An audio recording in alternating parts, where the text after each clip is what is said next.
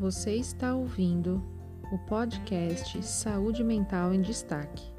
Eu sou Mariana Franco Tonini, psicóloga, e convido você a compartilhar comigo o caminho do cuidado.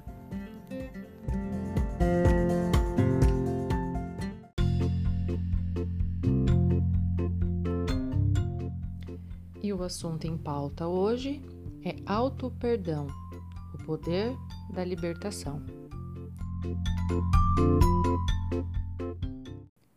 Sempre ouvimos falar que é lindo perdoar aqueles que amamos. Mas você já ouviu falar em experimentar o auto-perdão? É libertador. Se perdoar exige coragem para enxergar os erros e que somos seres imperfeitos. Quando se trata de perdoar a si mesmo, como você se comporta? Você se julga, se pune, se critica? O que significa então perdoar? É reconhecer que falhamos, mas que mesmo assim não anulamos as nossas qualidades. Não nos tornamos a pior pessoa do mundo porque cometemos um erro. No processo de auto-perdão, é necessário sempre consultar as nossas emoções, a fim de identificar como nos sentimos.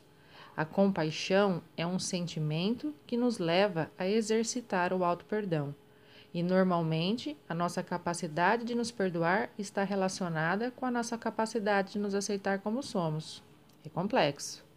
Mas, como já dizia Carl Rogers, o paradoxo curioso é que quando eu me aceito como eu sou, então eu mudo. Se dê uma nova chance e permita-se aprender com seus erros. Se olhe sempre e lembre-se: Somos seres em constante evolução.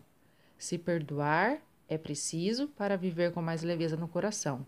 Repita: Eu me aceito, portanto, eu me perdoo. Grande beijo.